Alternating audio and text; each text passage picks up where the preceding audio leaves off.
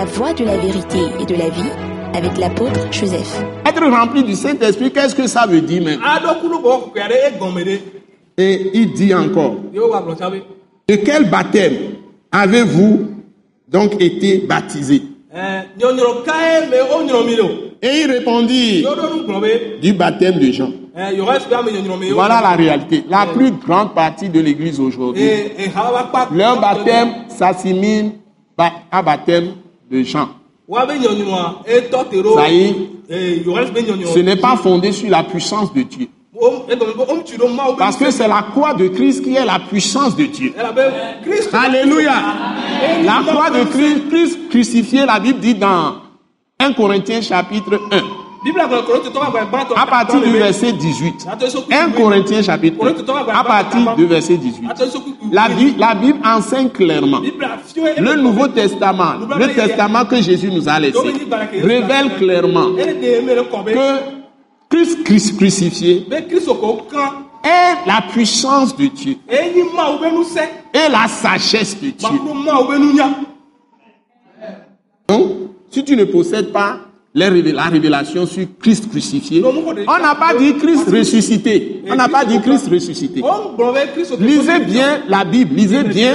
Je vous, je vous conseille de lire 1 Corinthiens chapitre 1. wòle kotoro ye On n'a pas parlé de résurrection. On n'a pas parlé de résurrection. On a parlé crucifié. C'est-à-dire que celui qui a la croix de Christ plantée dans sa vie et qui marche tous les jours portant sa croix, c'est-à-dire il est conscient qu'il est crucifié avec Christ. et enseveli avec Christ.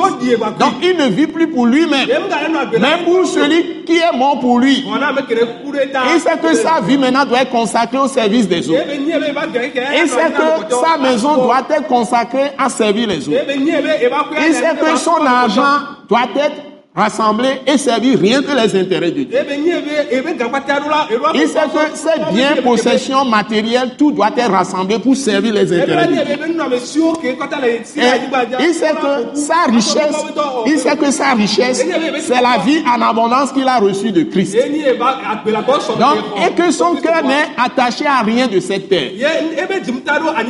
Donc, tous ces mouvements qu'il fait dans ce monde, toutes ces paroles, toutes ces pensées, toutes ces senti- tous ces sentiments, ces émotions, ces comportements, tout ce qu'il fait, c'est de glorifier Dieu. Et dans ses relations avec les autres, il est au service de Dieu.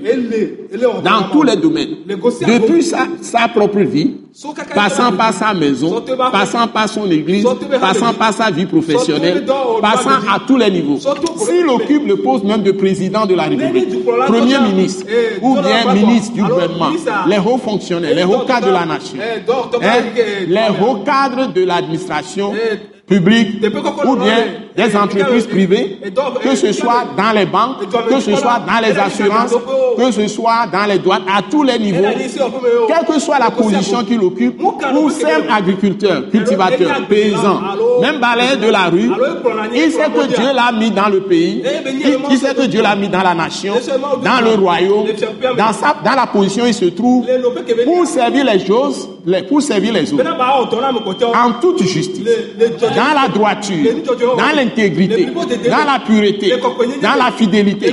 Il n'acceptera jamais la corruption. Il n'acceptera jamais la ame Il n'acceptera jamais les compromissions. Il n'acceptera jamais le mensonge. Donc il a une vie d'intégrité. Et il marche devant Dieu. Il se tient devant Dieu comme Élie se tenait devant Dieu. Et quand Élie apparut, personne ne le connaissait. Il dit au nom de l'éternel. ebe le yave be C'est-à-dire au nom du Père Céleste. Quelqu'un peut le dire aujourd'hui. Quelqu'un peut le dire aujourd'hui. Au nom du Père Céleste. Ou bien au nom de Jésus-Christ de Nazareth.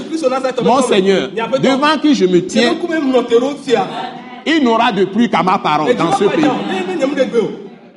Il va prononcer ça, ça va se passer. Il va dire à quelqu'un, tu ne marcheras plus, tu ne verras plus, tu ne verras plus. Sois aveugle. Comme Paul a frappé euh, le faux, le, le sorcier là, le magicien Elimas. Et immédiatement, Elimas devint, devint aveugle. Donc, nous sommes des gens redoutables comme Dieu lui-même. Parce que nous avons un Dieu redoutable en nous. Il nous a établis pour exercer ses jugements sur la terre. Donc, nous ne devons pas marcher comme des minables. Ce sont des paroles de la Bible que nous annonçons. Donc, Paul va les conseiller. Il va leur parler que ce baptême-là, c'est comme baptême de préparation. Hein? Donc, ils ont reçu baptême de Jean. Il va leur annoncer l'évangile. Il va maintenant leur annoncer. Ils vont être baptisés correctement parce qu'ils ont maintenant compris la bonne nouvelle. Et il va leur imposer la main. Et ils reçu le Saint-Esprit. Que Dieu vous bénisse. C'est la fin de mon message. Donc, recherchons tous les jours le Saint-Esprit. Soyons baptisés ou soyons remplis tous les jours du Saint-Esprit.